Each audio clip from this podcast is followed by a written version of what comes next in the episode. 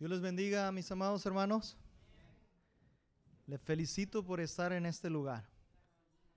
Y la verdad es que Dios sabe recompensar, dice la escritura, de aquellos que le buscan. En el libro de Hebreos dice que el que se acerca a Dios es necesario que crea que Dios existe. Amén. Le voy a invitar que me acompañe a Filipenses 4, a casi mi tocayo. Y quiero, quiero hablarle, no voy a predicar, quiero hablarle algo muy importante antes de comenzar la alabanza y la adoración. Me encanta cuando Pablo está diciendo que solamente un poco de tiempo y pronto estaremos en la presencia del Señor, disfrutando de su gloria, de su majestad. Aún en una ocasión él dice que no importa la circunstancia que estemos viviendo, la tribulación que es incomparable con la gloria que nos espera. ¿Cuántos creen en eso? ¿Saben una cosa? El Señor no ha prometido estar con nosotros después de la tormenta. Él ha prometido estar con nosotros en medio de la tormenta. Él lo hizo con sus discípulos estando en la barca. Amén. Y él dijo, nunca los voy a desamparar, nunca los voy a dejar solos. Yo estaré con ustedes hasta el final de los tiempos. Y tan grande fue su promesa que la cumplió. Envió a su Espíritu Santo para que esté con nosotros. ¿Cuántos tienen al Espíritu Santo? Voy a invitar a que me acompañe a Filipenses 4, 12. Y dice de esta manera, sé vivir, perdón, sé vivir con casi nada y con todo lo necesario He aprendido el secreto de vivir en cualquier situación, sea con el estómago lleno o vacío, con mucho o con poco. ¿Y saben por qué sabía él hacer eso, hermanos? Miren lo que dice el 13. Pues todo lo puedo hacer por medio de Cristo, quien me da las fuerzas. ¿Sí? No importa la circunstancia que usted y yo estemos pasando. Él está con nosotros. Él es quien venció en la cruz del Calvario y gracias a que Él venció en la cruz del Calvario nosotros somos más que vencedores en Cristo Jesús. Acompáñeme ahí mismo al 3.12. Me encantan estos dos capítulos y estos versículos que son gemelos. Y mire lo que dice Pablo una vez más. No quiero decir que haya logrado estas cosas ni que ya haya alcanzado la perfección pero mire hermano, pero sigo adelante a fin de hacer mía esa perfección para la cual Cristo Jesús primeramente me hizo suyo. Amén. Entonces prosigamos a la meta, sabiendo que él, prometió estar con nosotros en las buenas y en las malas, en la situación fácil y en la difícil. Él ha prometido. Él le dijo a, los apóstoles, no los dejo solos, envío al consolador y Él los guiará a toda verdad y a toda justicia. Esta, esta tarde le voy a invitar que comencemos dando un cántico nuevo al Señor, adorando al Señor. El Señor quiere escuchar de su voz el agradecimiento de su corazón. Así que le voy a invitar, hermano, que alce su voz y cierre sus ojos. Alce sus manos y adore al Señor. Agradezcale por estar en este lugar junto con los santos. Adoramos tu nombre, Jesús. No hay nadie como tú. Admirable, oh Señor. Eres fuerte, admirable, invencible Amamos tu presencia, amamos tu poder,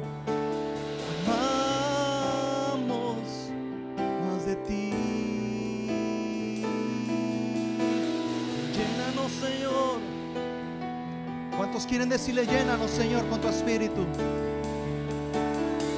Dígale, llénanos, Señor, con el poder de tu espíritu. Aviva a mí el don de tu Espíritu Santo Avívanos, Señor. Avívanos, Jesús. Queremos más de ti,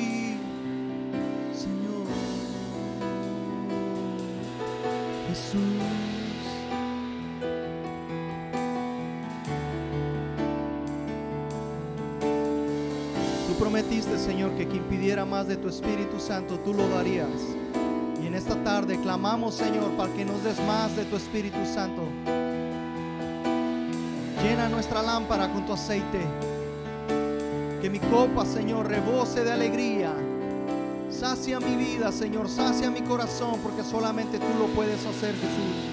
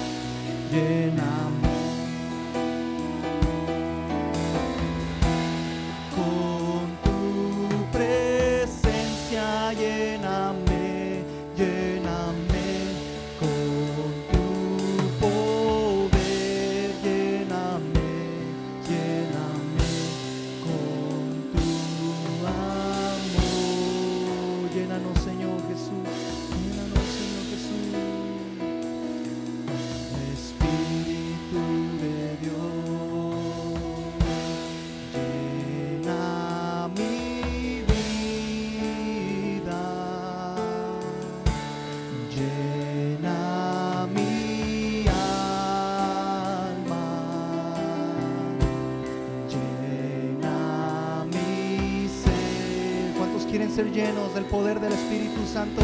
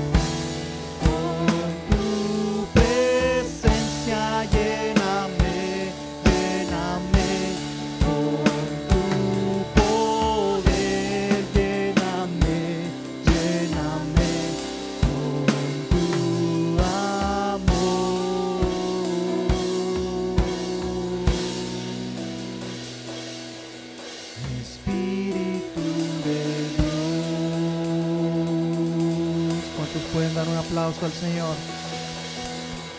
¿Cuántos quieren ser llenos del Espíritu de Dios? ¿Por qué no levanta sus manos al cielo y le dice, lléname Señor, lléname de tu Espíritu? Yo quiero más de tu Espíritu. Lléname, lléname con tu presencia, lléname,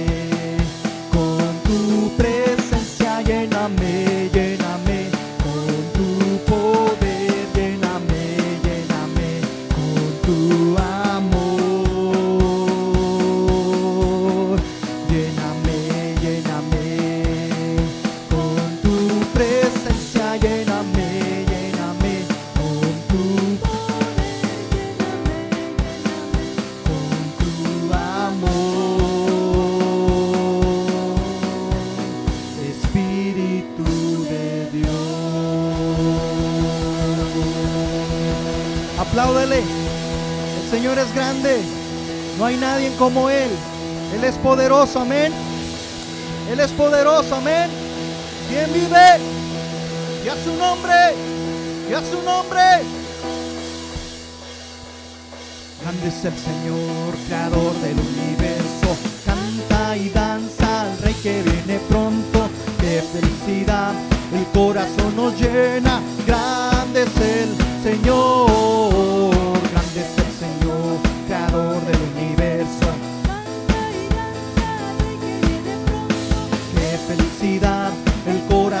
llena. Grande es el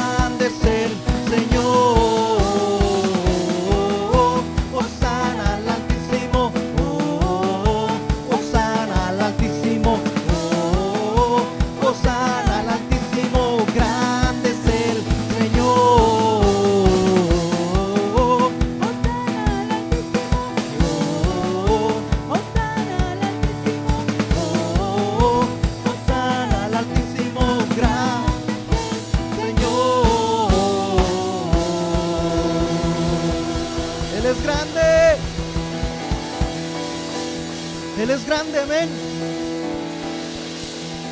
Decía María, la hermana de Moisés, cantaré al Señor por siempre, porque Él ha hecho grandes maravillas, amén. Oh, oh, oh, al Altísimo.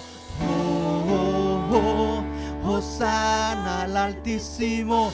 Oh, oh, oh, al Altísimo. Grande es el Señor.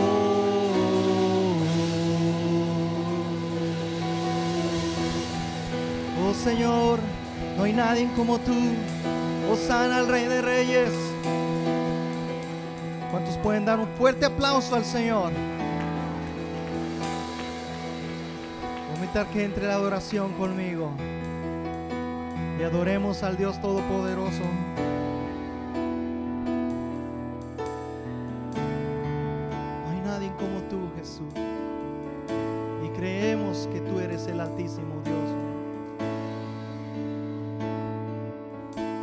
Que tú eres el Hijo de Dios, el soberano Rey del universo, que nos has amado desde el principio. Te agradezco, Señor, por cada familia que se encuentra en este lugar, por cada persona, Señor, que ha esperado en ti. Tu promesa no tarda, Señor.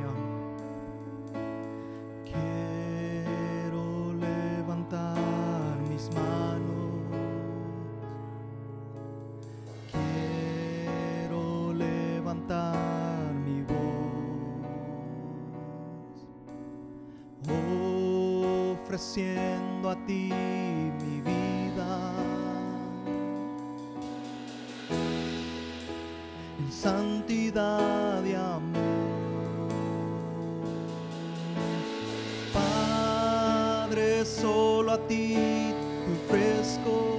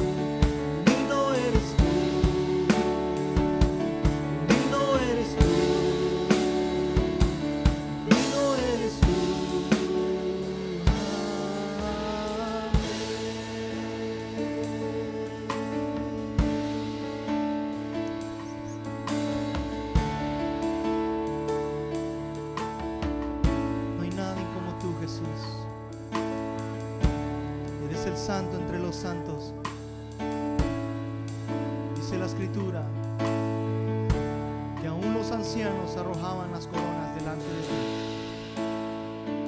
Ante tu majestad, oh Dios, incomparable.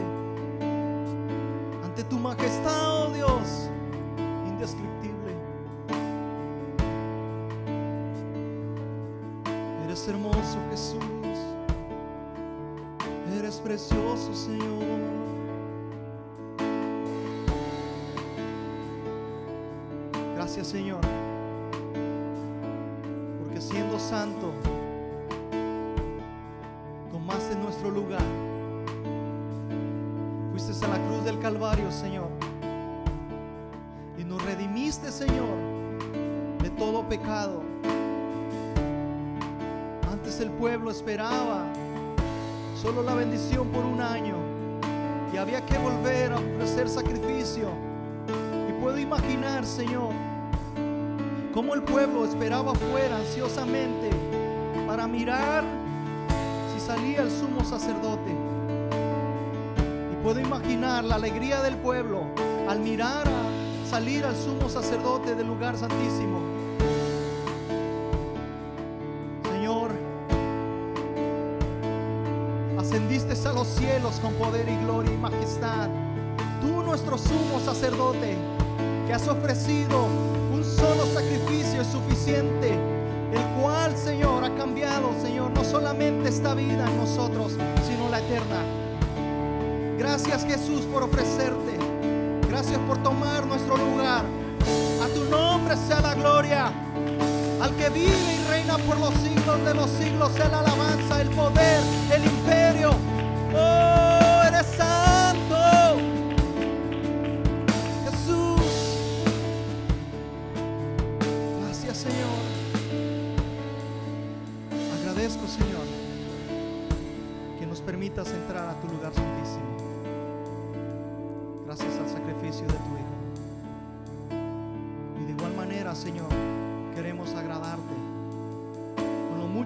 Nos has dado. Aún, Señor, en la escritura dice que tú dijiste que valíamos mucho más que esos pajarillos. Gracias porque has sido fiel, Señor, a nuestra mesa. Has sido fiel a tus promesas. Que aquel que da con alegría, tú aceptas su ofrenda, Señor. Oramos, Señor, por dador alegre. Multiplica, Señor, en gran manera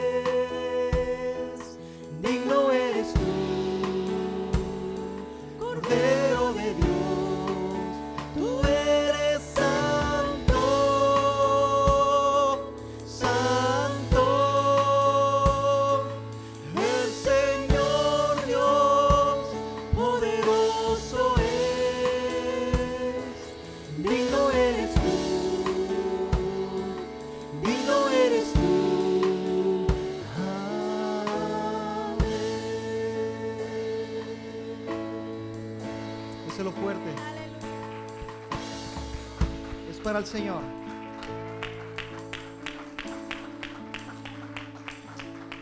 Dios le bendiga a cada uno de ustedes y puede tomar su asiento. Tardes, hermanos, Dios les bendiga. Sean bienvenidos en el nombre del Señor y el nombre de nuestros pastores, Da- ah, David, perdón, John y Diana Martínez. Les damos la bienvenida a cada uno de ustedes. Ah, yo creo que no tenemos nadie nuevo, no veo caritas nuevas, pero sean bienvenidos entre nosotros. Si hay alguna persona que nos visita por primera vez, oh, Sí, por favor, levanten su manito. Sean bienvenidos entre nosotros. Toda la familia, sean bienvenidos entre nosotros. ¿De dónde son, perdón? Ok. Qué bueno. Bienvenidos entonces en esta tarde. En nombre de nuestros pastores, aquí están ellos. Sean bienvenidos entre nosotros. Y perdón que no les había reconocido, pero les damos la bienvenida entre nosotros. Y a cada uno de ustedes también, mis hermanos, que se lograron venir esta tarde, ¿verdad? Bueno, el domingo pasado, ¿cuántos de nosotros estuvimos allí en el parque? Uy, levanten su manita, ¿les pareció bonito? Uy, los que se perdieron, los que se perdieron y los que no fueron, pero nos gozamos mucho en el parque, estuvimos a, por segunda vez en el parque, no sé si lo vamos a tener otra vez, ojalá y lo pudiéramos tener, ¿verdad? Vamos a seguir orando que el Señor vea que si nos abre alguna puerta, pero bueno, nos gozamos mucho y queremos agradecer a cada uno de ustedes que participó yendo y no solamente yendo, sino sirviendo. En nombre de nuestros pastores le damos gracias a todos los que primero llegaron, sirvieron al principio, durante y después. Le damos las gracias a cada uno de ustedes, mis hermanos, por ser voluntarios. Qué bueno que se toman bien en serio el, versículo de servíos por amor los unos a los otros. Qué lindo eso, ¿no? Porque sabe, el Señor no se queda con nada. Allá lo tiene apuntadito, allá todo lo que hace para el Señor. usted sabe que cuenta, ¿verdad? Lo, lo- lo bonito es que todo lo que hacemos para, para el Señor es eterno. Por eso es que le damos gracias al Señor por el privilegio de poder servir, de decir, aquí estamos para ayudar, aunque sea en alguito, en alguito. Sabe que ah, es bueno, aunque sea en una cosa pequeña, usted diga, aquí estoy. Yo quiero servir al Señor, porque de esa manera nosotros le estamos dando gracias a Dios por lo que Él ha hecho por nosotros también. Bueno, eso es parte de nuestros anuncios, pero también, ¿cuántos de ustedes al entrar por estas puertas de este atrio recibieron este boletín? Levanten su manito. Ok, ahora bajen su manito. Y ahora quiero ver los que no lo han recibido. Por favor, levanten su mano. Aquí tenemos quienes no lo han recibido, por favor. Nuestros hermanos sugieres lo van a estar entregando en este momento. Por aquí adelante también estaban manitas levantadas.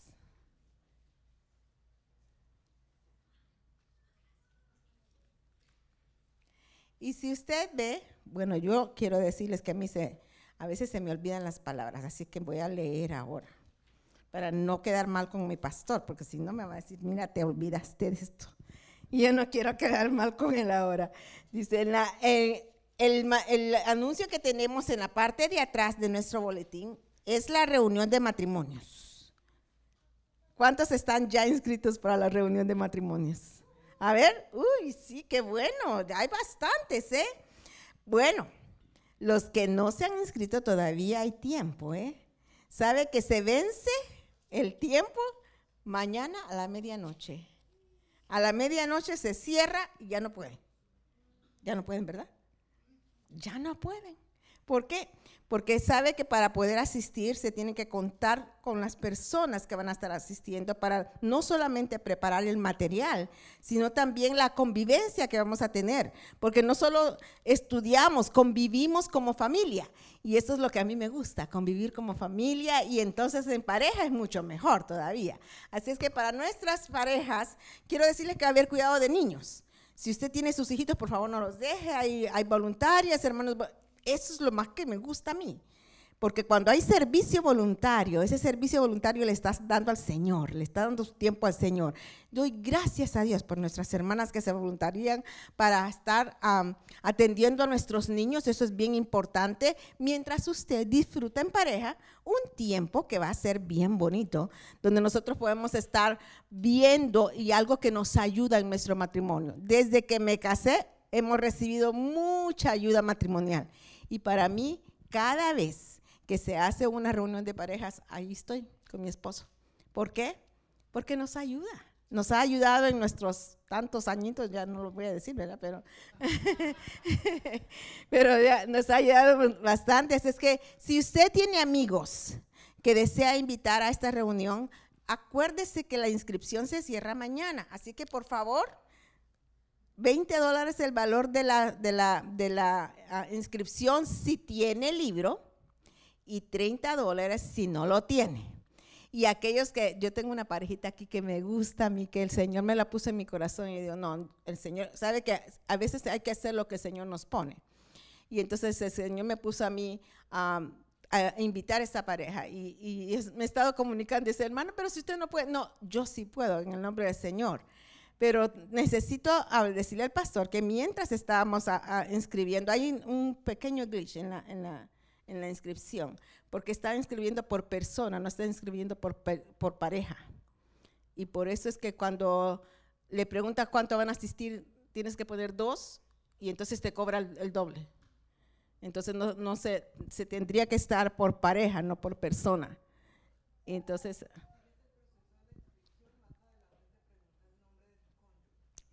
No, te pregunta el, el- nombre de las personas a asistir.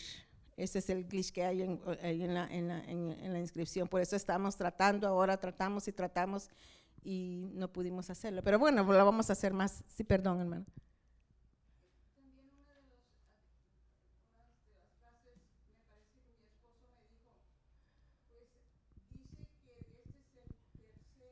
Sí, Es la tercera reunión. Esta es la tercera. Si quiero decirles que ya ten- esta es, con esta es la tercera reunión que tenemos de parejas. O sea, es el mismo proceso de parejas, pero es la tercera reunión de todo. Estamos estudiando un libro. Y ese libro es el que hemos venido, esta- hemos estado asistiendo ya por tres. Esta va a ser la tercera, ¿cierto? Entonces, por eso es que dice ahí la tercera.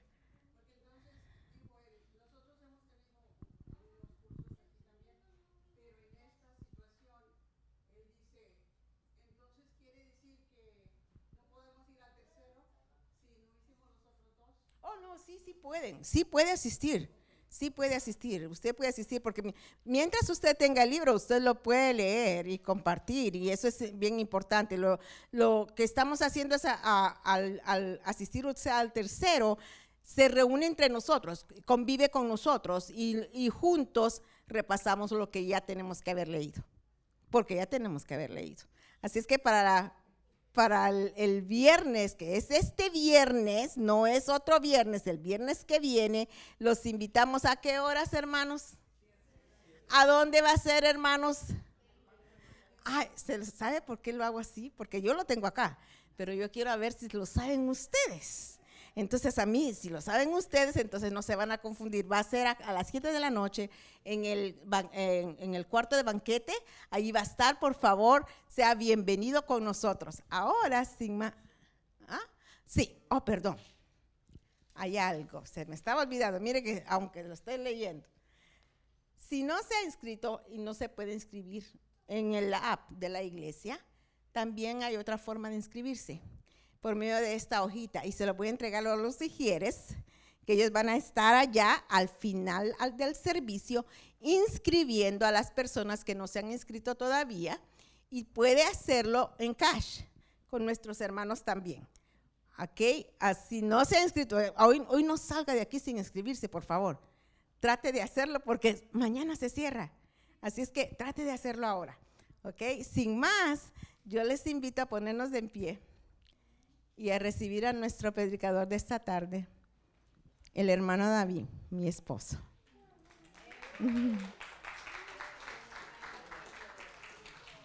Oh, perdón. Ya ves que se me olvida. Antes de que, que ellos ah, eh, eh, pasen nuestro hermano David, vamos a despedir a nuestros niños que van con nuestra hermana Choco, nuestra hermana Mahaya y nuestra hermana Rina, me parece, ¿cierto?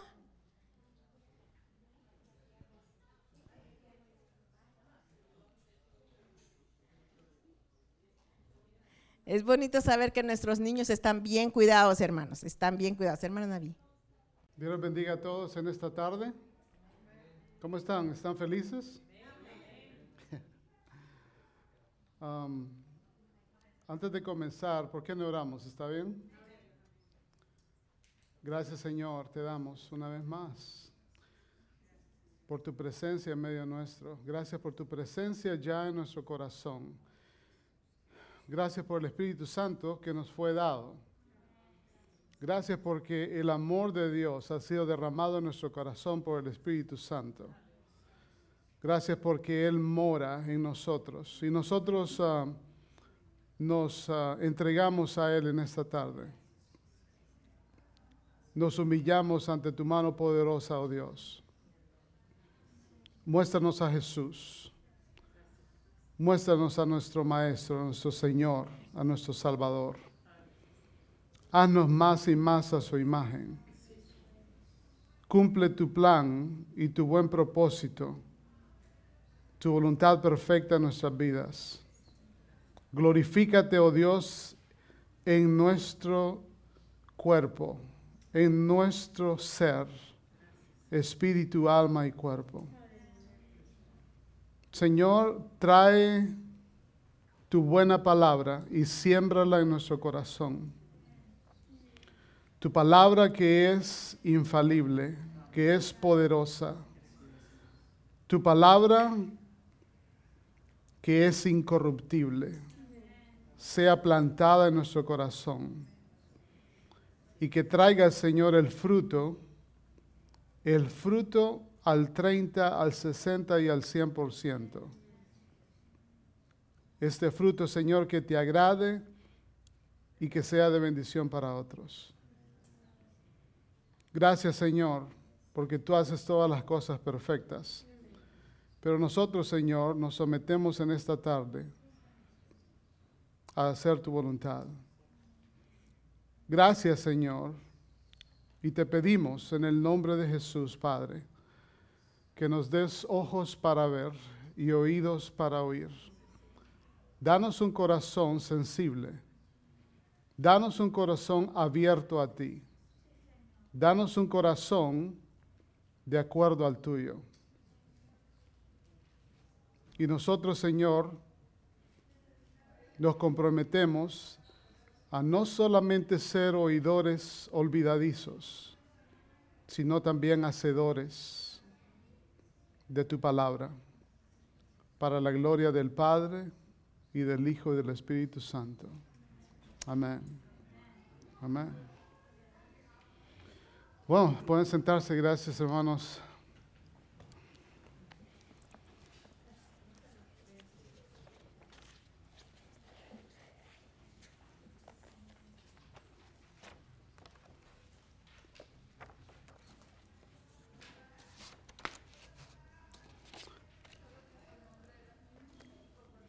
Gracias doy a, nuestro pastor John por la oportunidad que, que me da. Siempre es un gran privilegio, un gran honor de compartir la palabra de Dios con ustedes.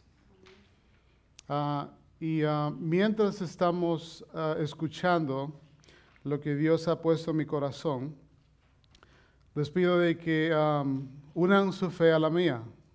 ¿Está bien? El Señor es nuestra fortaleza. Amén. Y am, bueno, realmente yo todavía sigo feliz por el, el domingo pasado. ¿Cuántos estuvieron? Ya la, hermana Gladys, mi esposa, estuvo preguntando, pero ¿cuántos están todavía felices de haber ido al parque en la iglesia? Yo sé de que algunos, algunos de nosotros, yo creo que nuestra hermana Carmen va a estar de acuerdo con esto, algunos de nosotros nos estuvimos muy felices de no habernos ganado el pollo.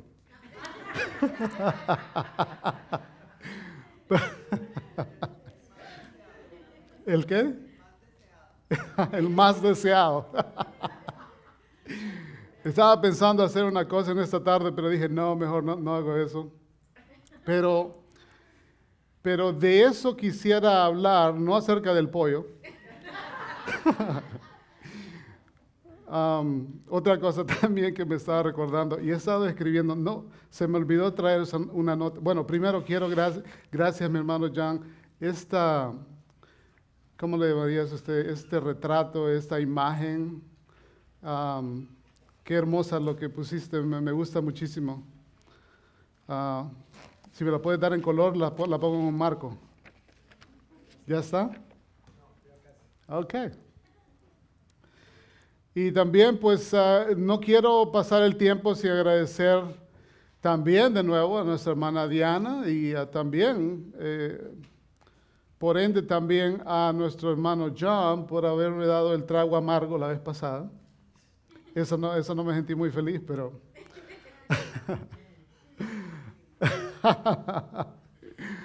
oh, gloria al Señor. Qué bueno es estar entre familia, ¿no es cierto? ¿Estamos en familia? Ok. Hay ciertas cosas que el Señor ha estado depositando en mi corazón um, y está en el Salmo 1. Así que si no tiene um, el boletín, usted puede ir a su Biblia.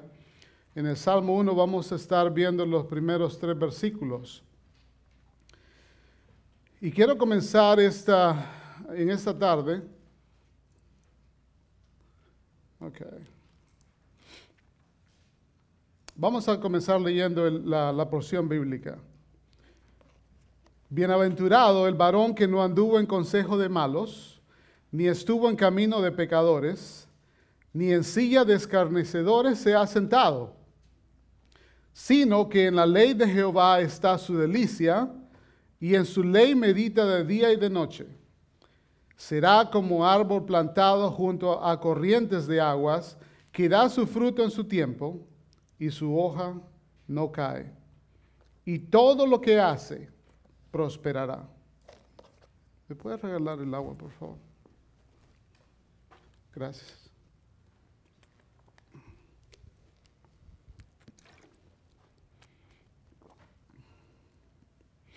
¿Está todavía unida su fe a la mía?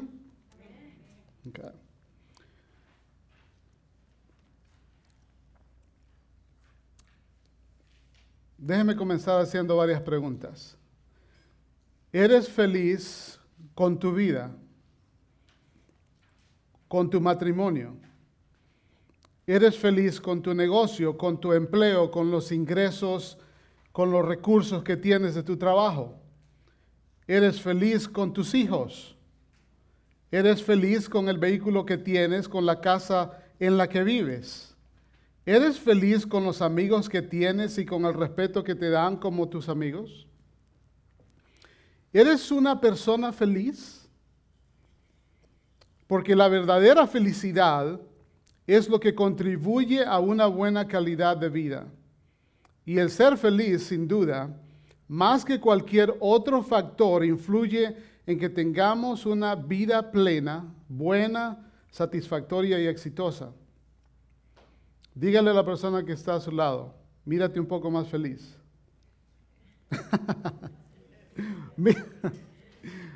Uno dice, primero tenemos que saber que la única y verdadera fuente de la felicidad es Dios. Y por lo tanto, fuera de Él, jamás podremos ser totalmente felices. A Dios le interesa tu fidelidad, tu felicidad. Y Él habla de ella muchas veces en su palabra. La, verdad, la verdadera felicidad no está en el dinero, ni tampoco en muchas de las cosas las cuales podríamos pensar.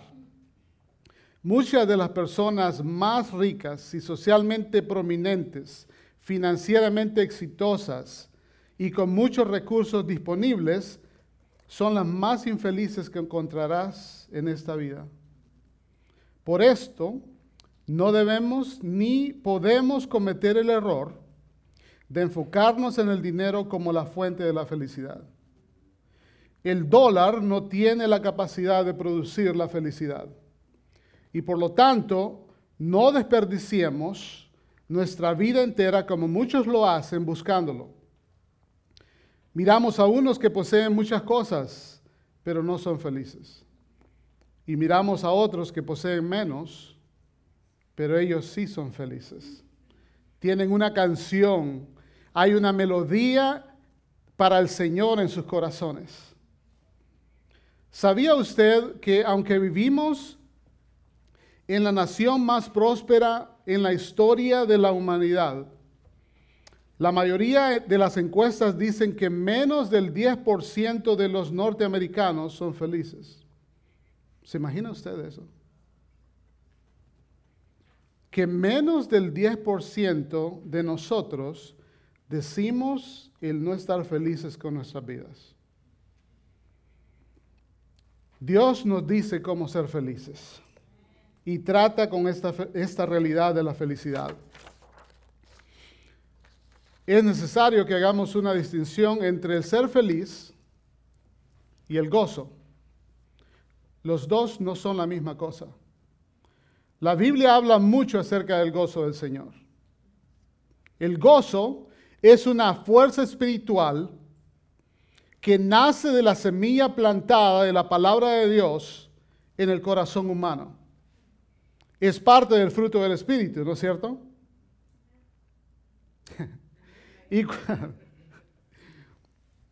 y, cuando venimos a ser parte de la familia de Dios, este nace o viene, esta fuerza que conocemos como el gozo del Señor, y este puede residir en nosotros, no importando las circunstancias o tormentas que experimentemos exteriormente. Podemos tener este gozo sobrenatural que es parte de estar consciente de quién tú eres en Cristo y de tu, y de tu seguridad eterna en Él. ¿Usted se recuerda a Pablo en prisión, en la cárcel? El libro de Filipenses que nuestro hermano Filiberto estaba mencionando. En ese pequeño, ¿cuántos capítulos hay en Filipenses? Cuatro capítulos.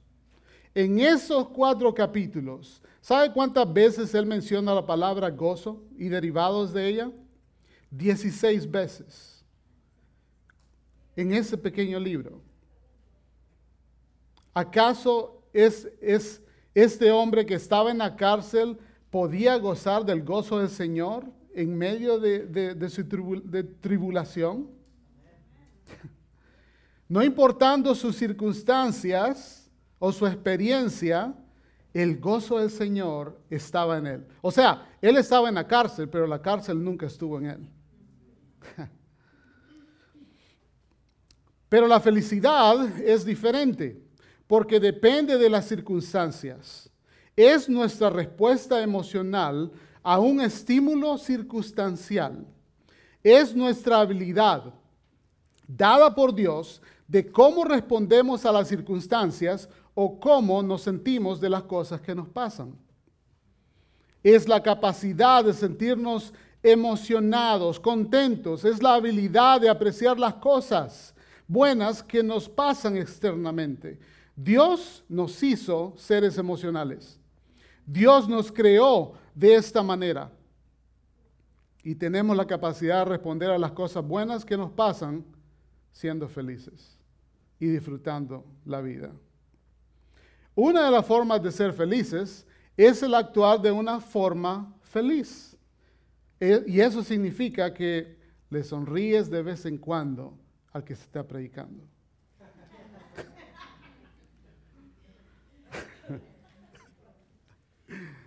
¿Sabe que si, si usted muestra felicidad en su rostro, eso me ayuda a mí?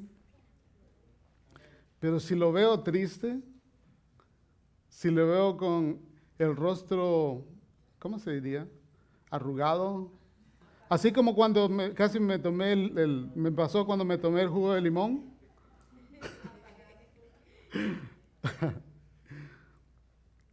Vaya conmigo al Salmo 1 de nuevo. Y en ese, ese es el primer salmo escrito. Y el primer salmo que el rey David escribió por inspiración del Espíritu Santo. Y este salmo nos habla de la felicidad. El primer versículo comienza diciendo, diciendo, bienaventurado el hombre. Esta palabra bienaventurado es la palabra hebrea asher, que de acuerdo con el diccionario bíblico Strong significa feliz. Entonces lo que Dios está diciendo es, feliz el hombre. La primera cosa de la cual Él nos habla en el libro de los Salmos es de cómo ser felices. Dios quiere y desea que seamos personas felices. Y esto tiene mucho que ver con nuestra calidad de vida. La primera canción, la primera inspiración dada al rey David para escribir los salmos tiene que ver con nuestra experiencia personal con la felicidad. Feliz el hombre.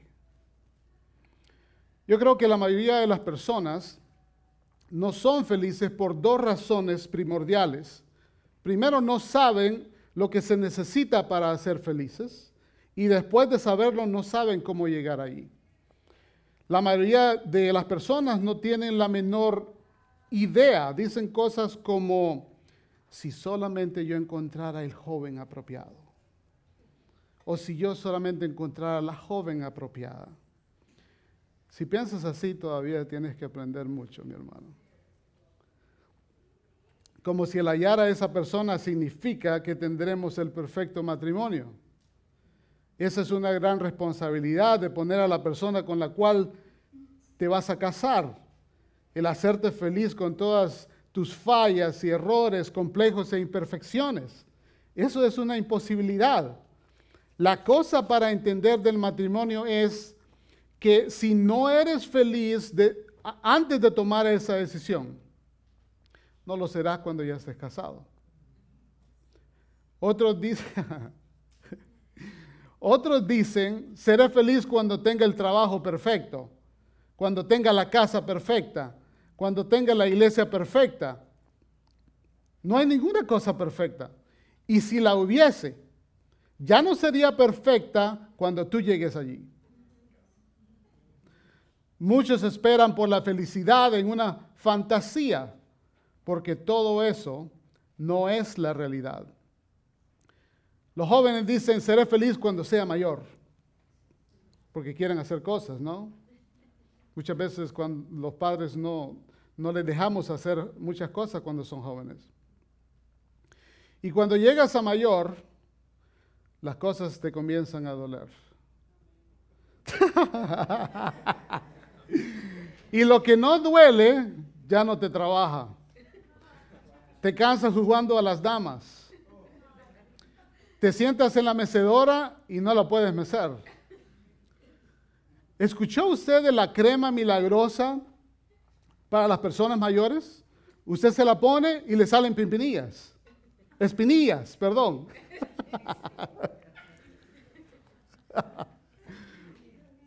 Otras personas con pensamientos más brillantes dicen, bueno, cuando tenga hijos seré feliz. Hablando acerca de los hijos, ¿escuchó usted la discusión de los, tres líderes, los, tre- los tres líderes religiosos que estaban hablando acerca de dónde comienza o cuál es el origen de la vida?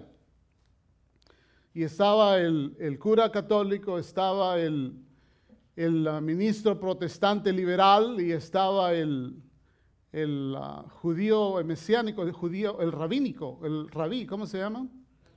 Sí, el rabí judío. Y el cura católico dijo, la vida comienza en el vientre, en la concepción. El ministro protestante liberal dijo, no, la vida comienza al nacer. Y luego el judío rabínico dijo, no, ustedes dos están equivocados. La vida verdaderamente comienza cuando todos los hijos se han ido de la casa y la mascota se ha muerto. ¿Usted piensa que los hijos le van a hacer feliz? Amén. La,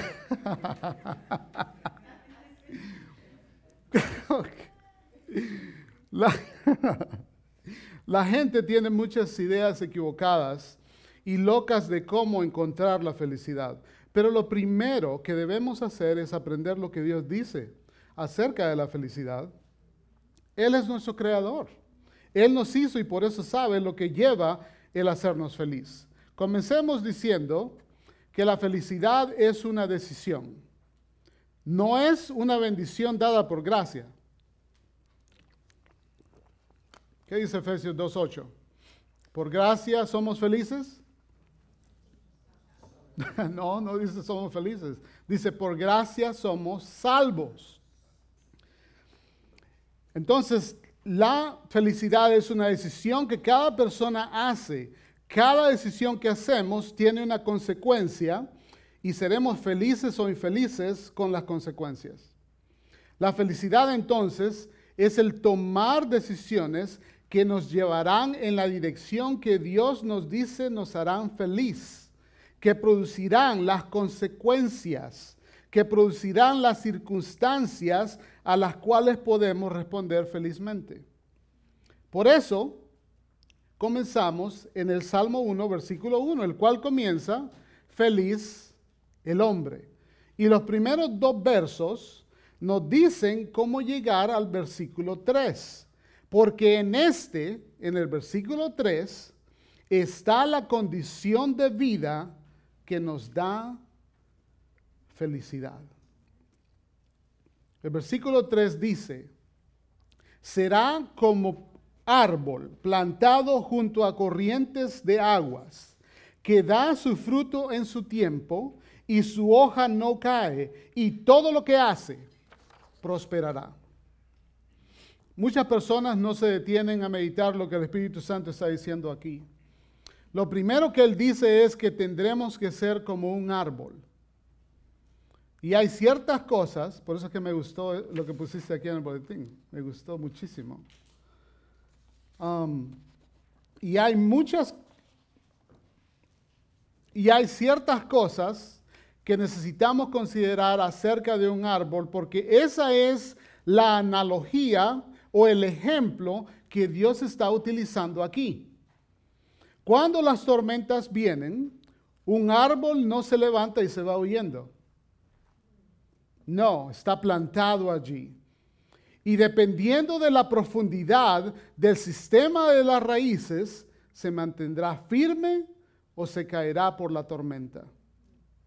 Muchas veces tenemos los pensamientos o los sentimientos de salir corriendo cuando nos enfrentamos a ciertas circunstancias, situaciones o tormentas de la vida.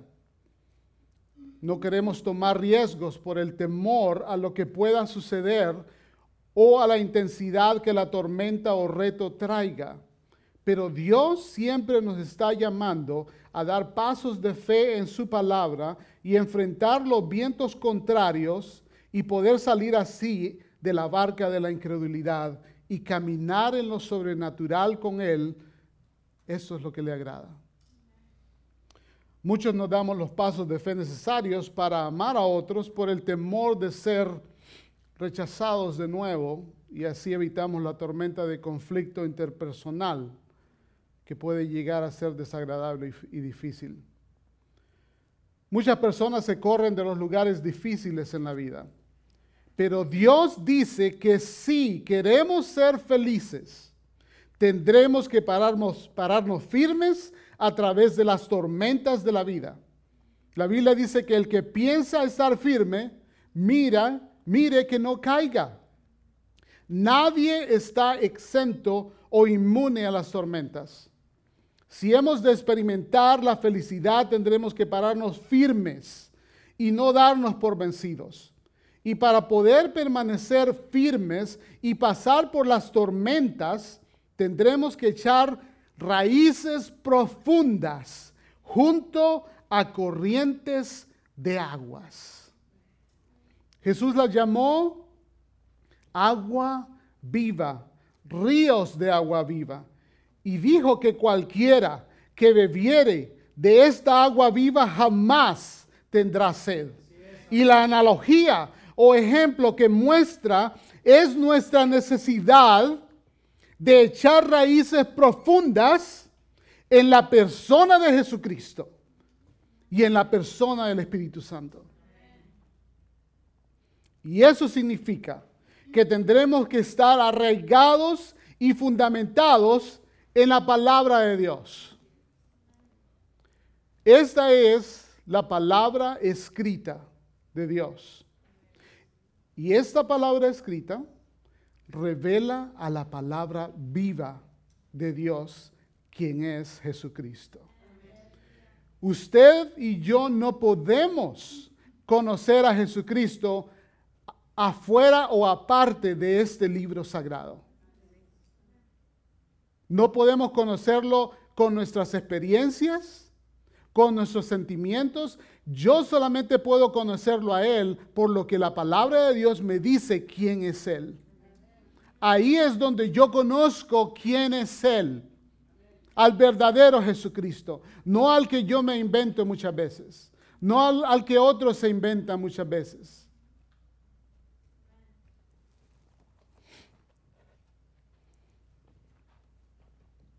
Segundo, un árbol no se levanta y se o se muda cuando se ofende con el árbol de al lado. ¿Se ha dado cuenta de eso? ¿Sabe que eh, atrás del, del patio de nuestra casa, de la casa donde, del- de la casa donde vivimos, tenemos dos árboles grandes? Yo iba a tomar una foto y traérsela en esta tarde, pero se me olvidó, así que se la debo para la próxima. Y esos árboles son enormes los dos. Y la distancia entre ellos quizás es uno, de unos 8 o 10 pies nada más. Lo que significa es, ¿qué cree que pasa con las ramas de esos árboles? Se unen.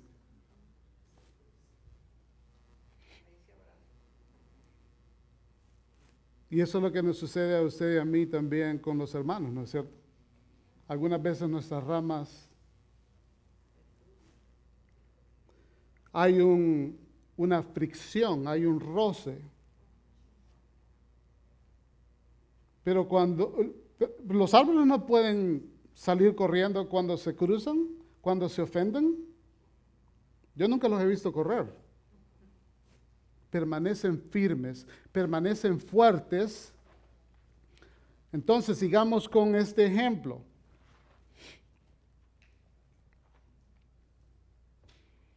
El árbol, los árboles no se intimidan, pero se mantienen fuertes en contra, en contra de las fuerzas de la adversidad. Y esta es la forma en que la felicidad se logra. Al estar plantados junto a las corrientes de aguas vivas, y nunca serás feliz si huyes de las adversidades, de los retos, de las montañas en tu vida, de las situaciones difíciles e incómodas con otros sino enfrentando y venciendo todas estas cosas con la gracia y la fuerza del Dios Todopoderoso. Luego este versículo dice que da su fruto en su tiempo. Y eso habla de producir fruto en nuestra vida para Dios. Eso significa que tendremos que ser una persona que ama, que está llena del gozo y de la paz de Dios, que está llena de paciencia, Déjenme repetir esa palabra. Que está llena de paciencia. Déjenme repetir esa palabra más. Que está llena de paciencia. ¿Sabe lo que la paciencia es? Yo sé que a ustedes no les sucede, pero yo algunas veces me, um, me, um, más que todo cuando voy manejando o cuando voy conduciendo. Mi esposa es muchas veces la testigo de estas cosas. Pero nuestra paciencia es probada, ¿no es cierto? Y muchas veces es probada con los seres también que nosotros amamos más.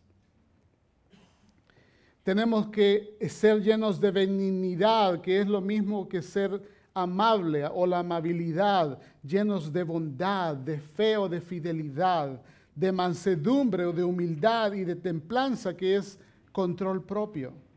Si hemos de ser felices, no lo podremos ser siendo unos gritones, impacientes, arrogantes que lo saben todo. No podremos ser felices enojándonos con otros y tratando de dominarlos y haciéndoles sentir intimidados con nuestro enojo, como las personas en el mundo lo hacen. La razón principal por la que producimos fruto no es para nuestro propio beneficio, sino para el de otros. El fruto que un árbol produce es primordialmente para otros. El árbol no es un consumidor de su propio fruto. Por lo tanto, hemos de ser dadores, personas que damos de nuestro tiempo, de nuestras fuerzas, de nuestras finanzas y muchas cosas más para avanzar el reino de Dios y ser de bendición a otros. Eso es lo que llevará para que seamos felices. Dios nos está diciendo, ¿alguno había perdido la felicidad? Dios nos está diciendo aquí cómo ser felices. Tendremos que ser como árboles que no huyen de la adversidad y permanecen firmes con raíces profundas en el Señor y en su palabra. Tendremos que producir fruto y prestar atención de cómo producir ese fruto y cómo eso ocurre en la vida cristiana y entender que es en usar ese crecimiento o ese fruto que Dios nos da o el, fruto que Dios produce en nosotros para bendecir a otros, que la felicidad viene. Por último, este verso nos dice, y su hoja no cae, y todo lo que hace prosperará. El que nuestra hoja no caiga significa que nuestra vida está saludable. Las razones por las cuales las hojas se caen de un árbol pueden ser varias puede estar enfermo por malnutrición, desnutrición, por hambruna o sequía. Pero Dios nos está diciendo que no importa las circunstancias externas que enfrentes, hay una manera en que tu hoja nunca se marchitará. y cualquier cosa que tú hagas, sea espiritual, emocional, física, relacionalmente o financiera, prospere. La única prosperidad que queremos es la que Dios nos da o la que Dios nos trae, ¿no es cierto?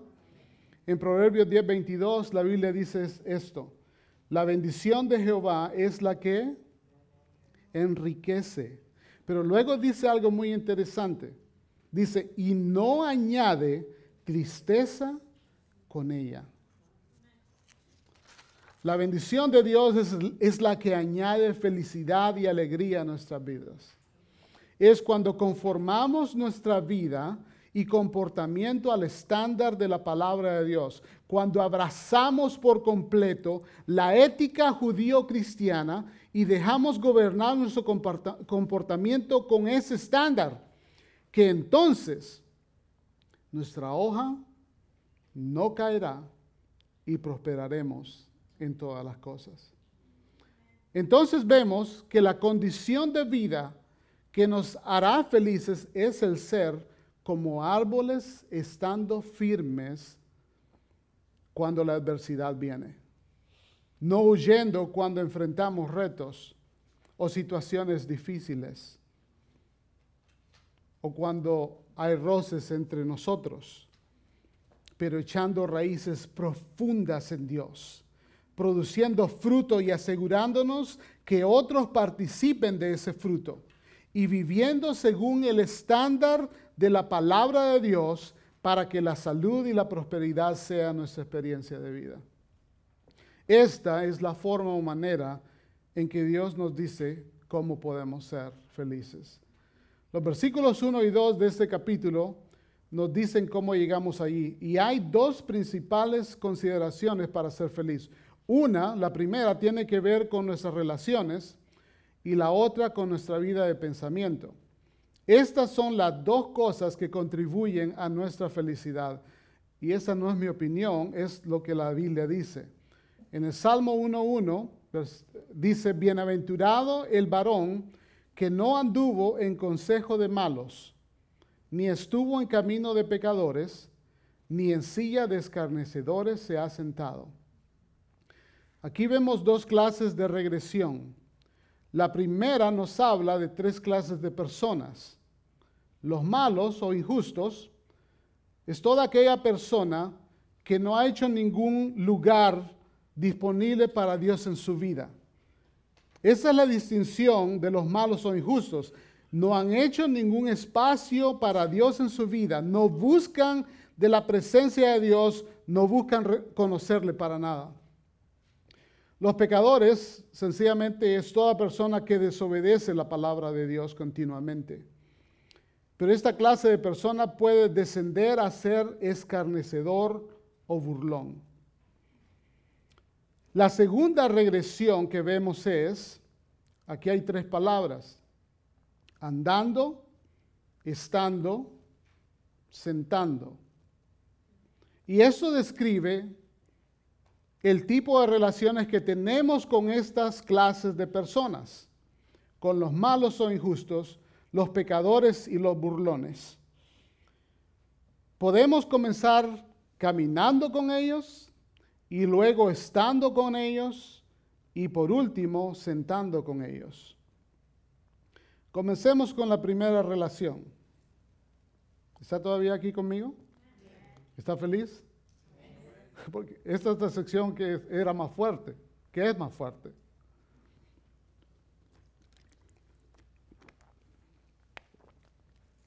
Bienaventurado el varón que no anduvo en consejo de malos. Dios nos dice de no andar o caminar en el consejo de los malos.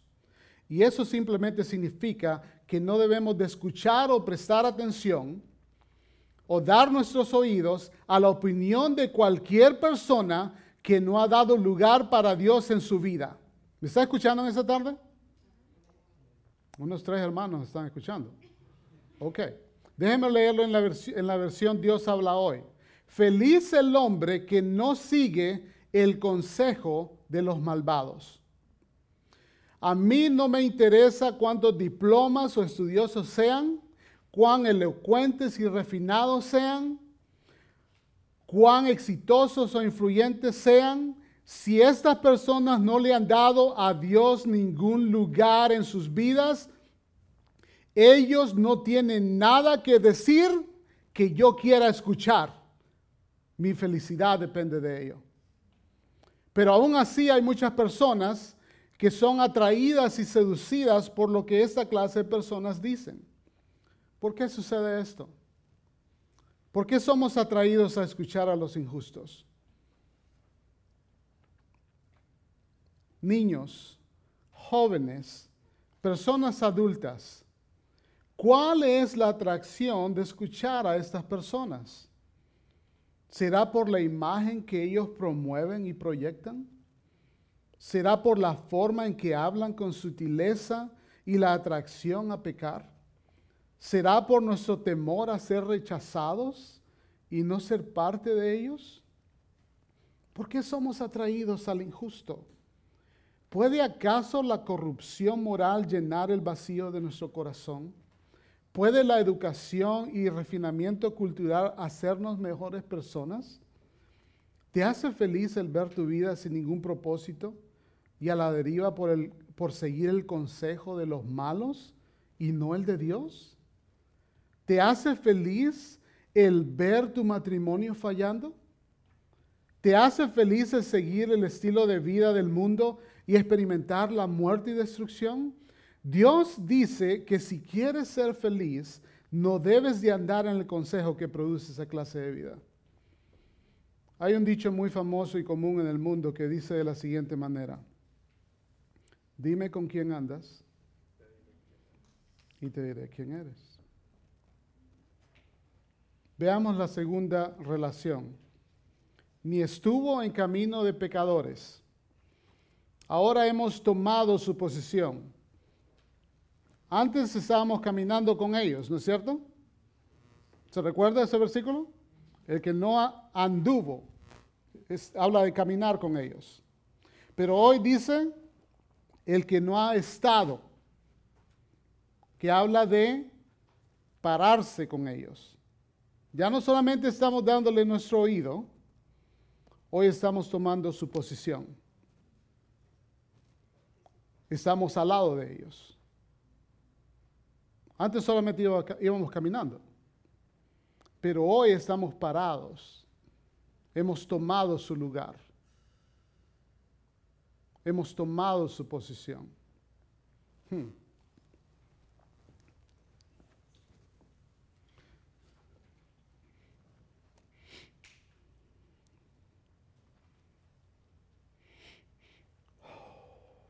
Y también los estamos defendiendo. Y eso lo hacemos muchas veces en el nombre de la tolerancia, del llamado amor y de la aceptación. Y hemos llegado a tolerar el tipo de estilos de vida que Dios llama abominación. Se ha permitido que esta clase de personas sean ordenadas muchas veces como ministros en otras denominaciones. Abusadores de niños sigan siendo sacerdotes y la Corte Suprema de los Estados Unidos declaró legal la unión de mujeres con mujeres y de hombres y con hombres. Y todo esto ha sucedido y sigue sucediendo mientras sus niños, los niños que usted envía a su escuela, a la escuela, y, y, ah, los jóvenes son perseguidos en las escuelas por orar y leer la Biblia. ¿Qué está mal con este retrato? What's wrong with this picture? Y después nos maravillamos porque no estamos felices con las cosas que están pasando en este país y a nuestro alrededor. Nos preguntamos por qué no estamos felices con lo que vemos en nuestras escuelas. Es porque hemos caminado en el consejo de los malos y estado en el camino de los pecadores. Y la tercera relación es ni se sienta en la silla de los burladores. Ahora no solamente le damos nuestro oído, no solo defendemos sus derechos, ahora llegamos a ser uno de ellos. Estamos sentados con ellos. ¿Quiénes son estos burladores? son aquellos que hacen ridículo de la Biblia y de creerle a Dios. Ellos son los que se ríen de quienes se llaman ser cristianos y creen que la Biblia es la verdad.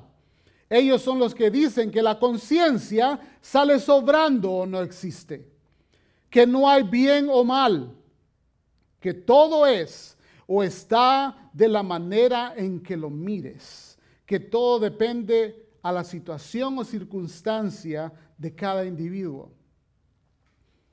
Todo esto se llama relativismo moral y es el corazón del humanismo secular, que es la forma en que operan muchas de las escuelas y universidades desde que la oración fue sacada en 1962.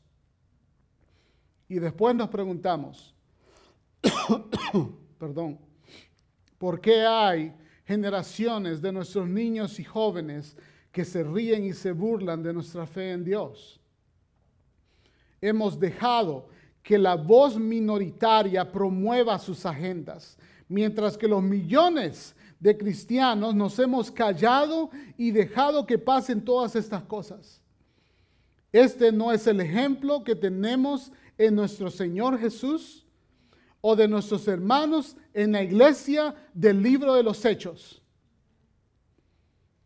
En el nombre del famoso llamado amor, hemos dejado que esta clase de personas imponga un estilo de vida pecaminoso en nuestra nación y un sistema de valores que no tiene nada que ver con la Biblia. Todas estas cosas vienen de caminar en el consejo de malos, de pararnos junto a los pecadores y sentarnos y llegar a ser como los burladores. Algunas veces he sido criticado, no en esta iglesia, con ninguno de mis hermanos acá, ni de los que tampoco están acá, pero sí he, he sido criticado por ser estrecho de pensamiento acerca de la vida y la realidad en que vivimos, porque para mí todo comienza y termina con la palabra de Dios. No, a mí también me gusta disfrutar otras cosas de esta vida. Pero si esas cosas comienzan a estorbarme, comienzan a distraerme,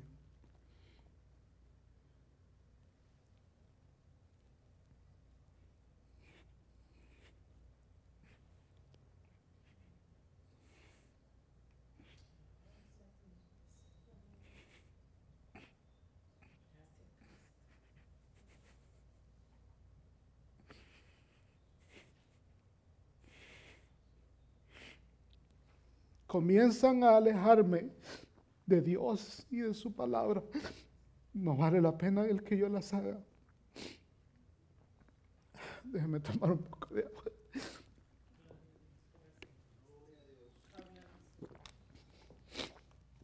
Jesús dijo, oh Dios,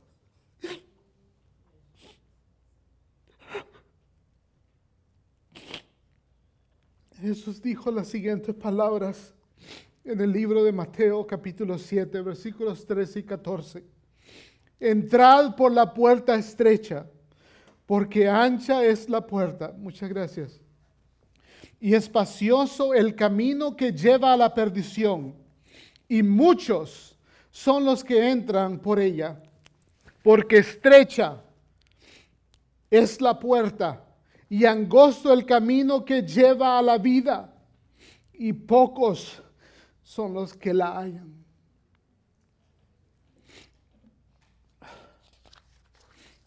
La primera cosa que necesitamos entender es que la felicidad tiene que ver mucho con las relaciones que permitimos en nuestra vida y cómo las manejamos. La Biblia no nos dice que tenemos que cerrarnos al mundo y vivir aislados en una isla. Nosotros somos llamados a ser luz en las tinieblas de este mundo. Parte de eso es trabajar secularmente con otras personas, vivir en vecindarios donde mucha gente no es salva. Pero no evitamos el compartir con ellos pero no recibimos todo lo que ellos piensan y opinan. si no le han dado lugar a Dios en su vida, pero eso lo hacemos de una manera amablemente, ¿no es cierto? Amorosamente, dejándoles ver lo que Dios ha hecho en nuestras vidas. Puede hacer que Dios nos utilice para atraerlos al reino de Dios. La segunda cosa que se nos dice es que necesitamos controlar nuestra vida de pensamiento. Ok, ya pasamos al versículo 1. Por lo menos yo lo pasé.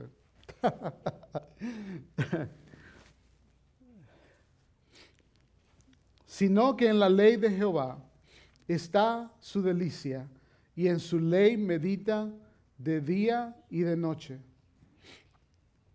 La primera parte de este versículo dice, sino que en la ley de Jehová está su delicia. Antes de hablar de nuestra vida de pensamiento, necesitamos hablar de la palabra delicia.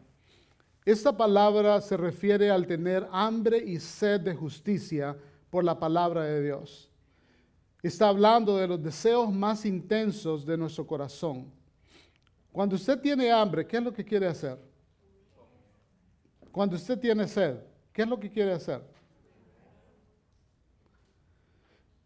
¿Por qué es importante saber acerca de los deseos entonces? Porque los deseos es el factor principal que contribuye al comportamiento humano. Y si nuestros deseos no están en línea con lo que Dios dice en su palabra, entonces tendremos que cambiar esos deseos porque si no lo hacemos, nuestro comportamiento no cambiará. Iba a decir esto, pero alguien me dijo que no lo dijera. La felicidad vendrá. La felicidad vendrá cuando comencemos a lidiar con los deseos incorrectos, con los deseos carnales con los cuales todos lidiamos. Y el deseo por la ley del Señor o la palabra de Dios es el único que puede cambiar nuestro comportamiento o acciones para agradar a Dios. Ya habiendo dicho esto, el Salmo 37.4 se puede ver en una mejor luz. Dice, deleítate en el Señor y Él te concederá, y esta es la nueva traducción viviente, y Él te concederá los deseos de tu corazón. Dios nos ayudará a cambiar los deseos carnales, no importando cuál sea ese deseo. Dios nos quiere y puede ayudarnos a lidiar esos, con esos deseos que no son correctos. Y Él lo hace cuando ponemos nuestra delicia en su ley, que es la palabra de Dios. Y en su ley medita de día y de noche. La palabra meditar significa imaginar o pensar también. ¿Qué es lo que hacemos cuando pensamos? Imaginamos, ¿no es cierto? Si yo le digo que piense un momento en la casa donde usted ah, creció, ¿qué pasó con su pensamiento? Su pensamiento viajó, ¿no es cierto? Usted imaginó el lugar donde usted creció.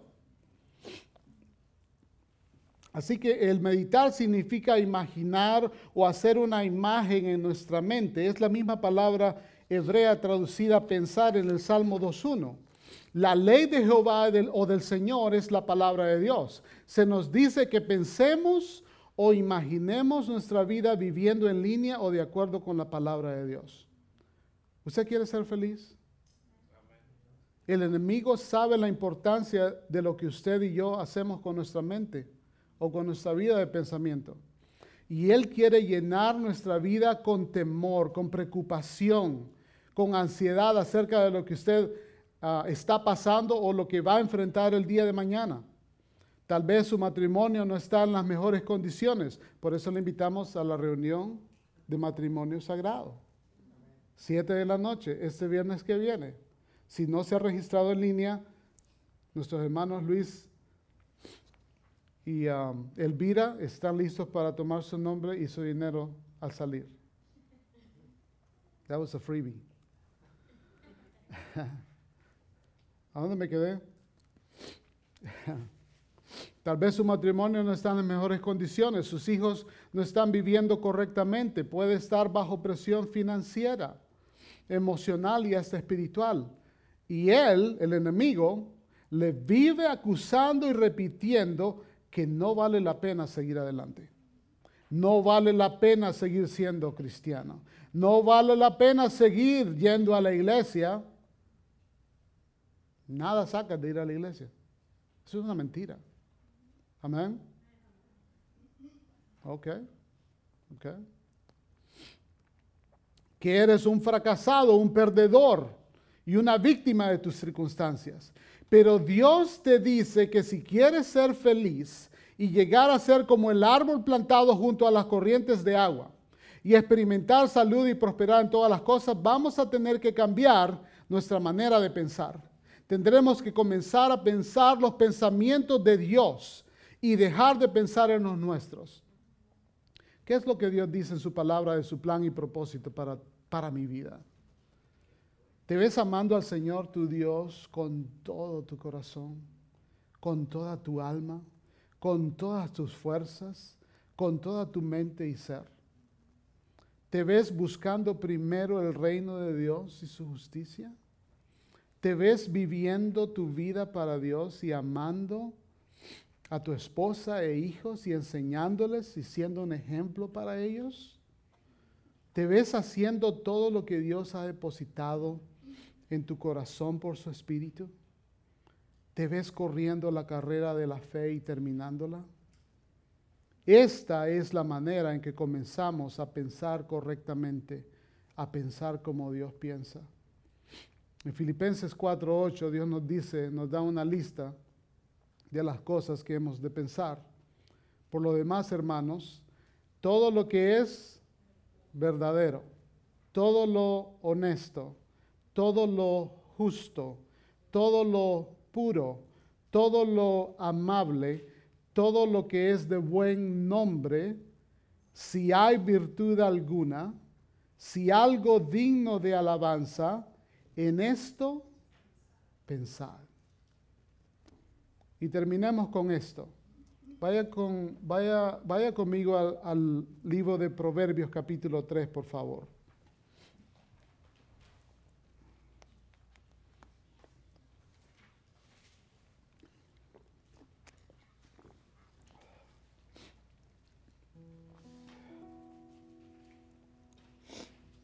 Señor.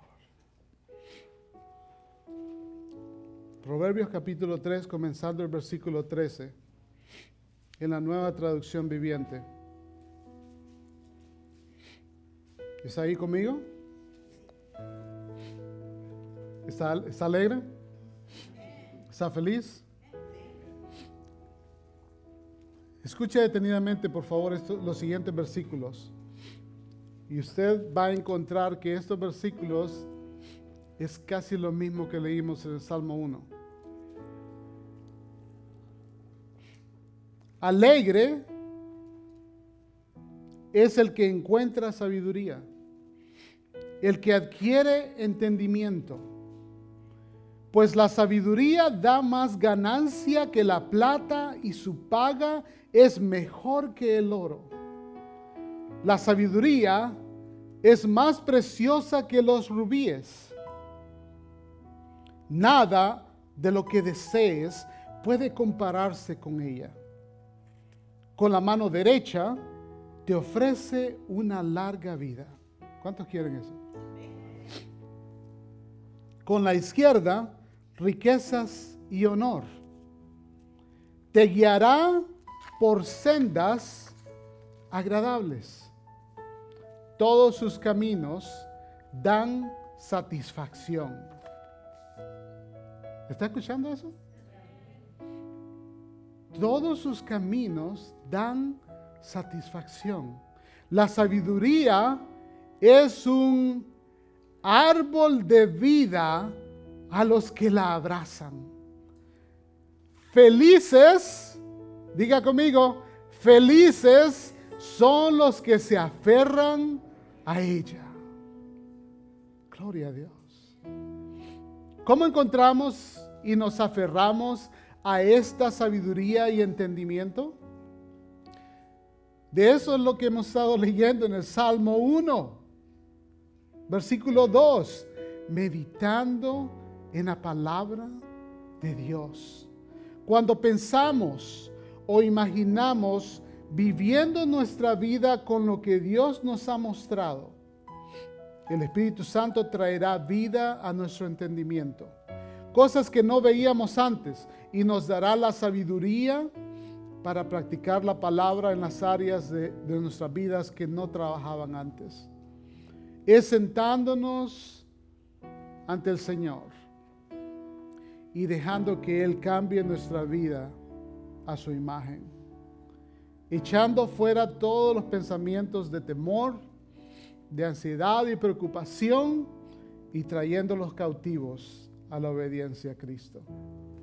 Cuando combinamos estas dos áreas, las relaciones que debemos evitar y los pensamientos que debemos cultivar, experimentaremos la felicidad de Dios. ¿Sabe que una de las cosas que el Señor trajo a mi atención, que no está en mis notas, pero el Señor trajo, si puede ponerse de pie conmigo, por favor. ¿Puedes poner el Salmo 1 de nuevo? Eh, no sé si pueden poner los versículos. Oh, está bien, no, se preocupen. Están en el boletín, usted puede leerlo ahí juntamente conmigo. ¿Por qué no lo leemos juntos? ¿Está bien? ¿Está listo? Ok. Bienaventurado el varón que no anduvo en consejo de malos, ni estuvo en camino de pecadores, ni en silla de escarnecedores se ha sentado, sino que en la ley de Jehová está su delicia, y en su ley medita de día y de noche. Será como árbol plantado junto a corrientes de aguas, que da su fruto en su tiempo, y su hoja no cae, y todo lo que hace prosperará.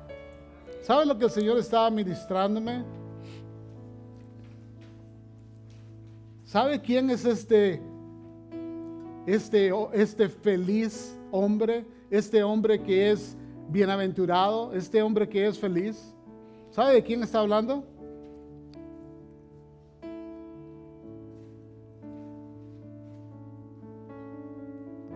De nuestro Jesús. Él es el que no anduvo en consejo de los malos.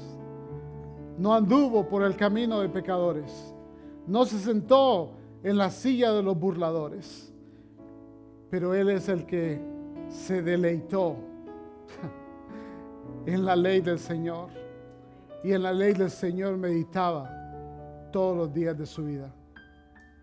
Él fue el árbol plantado junto a las corrientes de las aguas.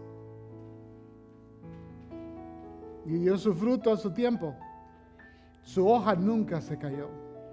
Y todo lo que hizo prosperó. Yo quiero ser como Él. Él es mi héroe. Él es mi héroe. A manera de, terminar, quiero hacerle un llamado a usted. Si en esta tarde el Señor ha hablado en su corazón y usted necesita responder,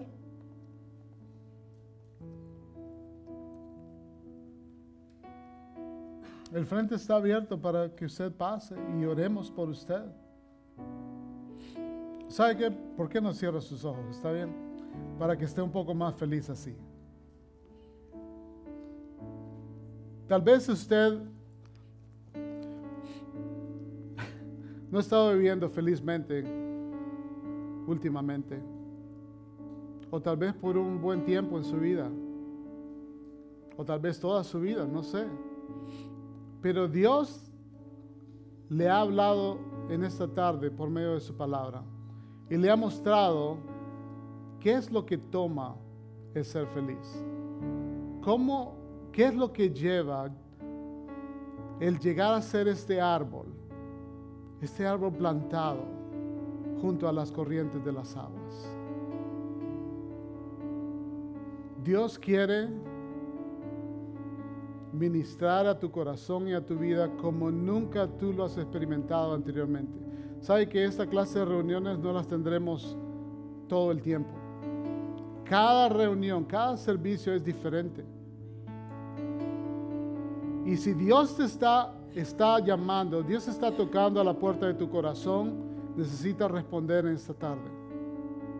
Necesitas abrir tu corazón y decirle, Señor, te he escuchado, quiero responder a tu palabra, ayúdame, ayúdame en esta tarde a hacerlo. Ayúdame a sentarme a tus pies. Ayúdame a relacionarme de la manera correcta con estas personas. Ayúdame a evitar estas clases de relaciones y cultivar el deleitarme y meditar en tu palabra. Si usted necesita responder, ahí donde está, usted puede levantar su mano y vamos a estar orando por usted. Alguien necesita levantar, tomar ese paso de fe, responder a lo que Dios ha hablado en su corazón. Puede indicarlo levantando su mano. Amén. Gloria al Señor, gloria al Señor. Gracias Señor. Tú eres bueno Señor. Tú eres grande. Gracias, gracias, gracias. ¿Alguien más? Gracias, gracias. Pueden bajar sus manos.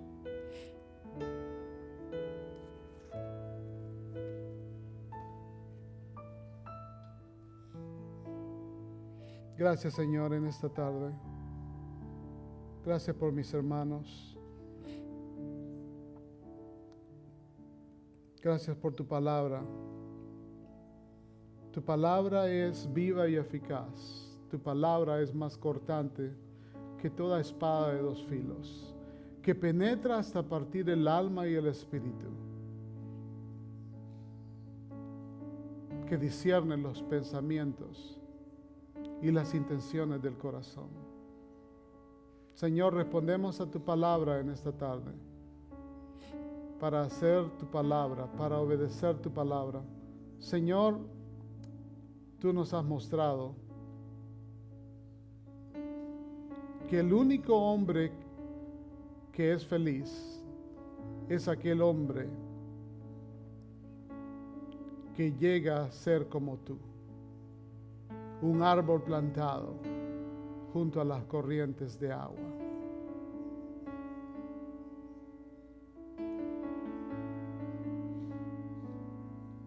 Aguas vivas.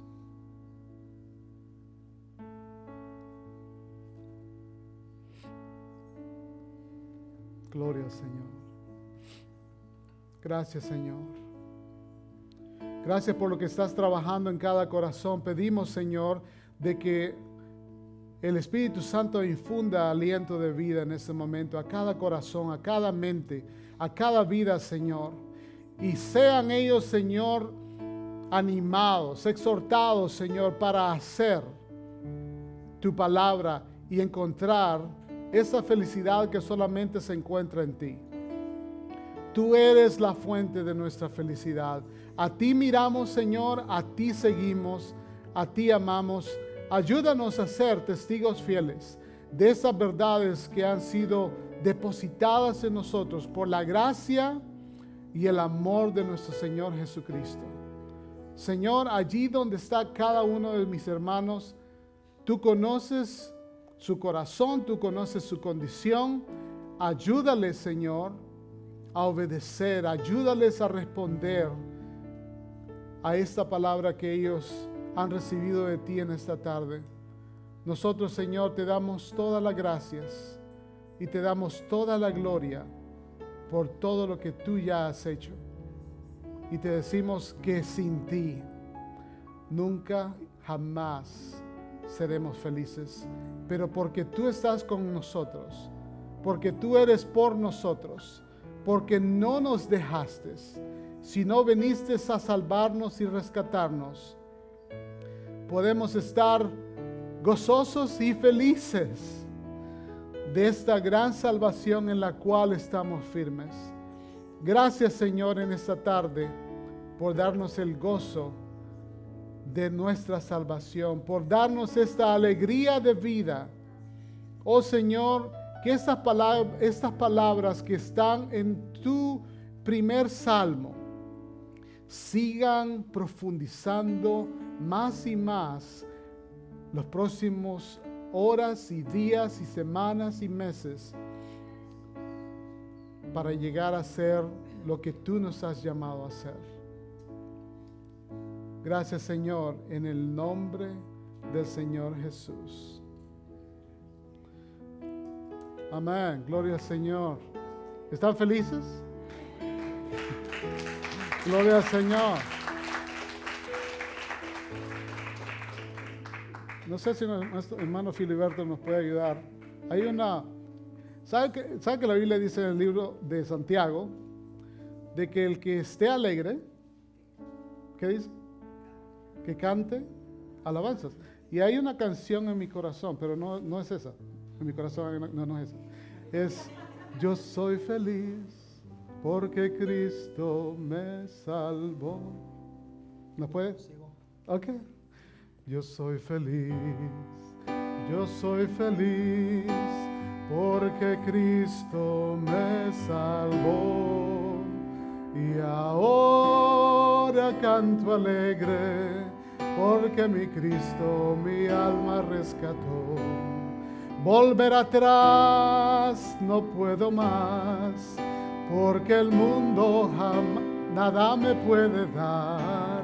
Yo soy feliz, yo soy feliz, porque Cristo me salvó. Yo soy feliz, yo soy feliz, porque Cristo me salvó. Y ahora canto alegre, porque mi Cristo mi alma rescató. Volver atrás no puedo más, porque el mundo jamás me puede dar. Yo soy feliz, yo soy feliz, porque Cristo me salvó. Vaya la felicidad de Dios, Dios les bendiga hermanos. Gloria al Señor.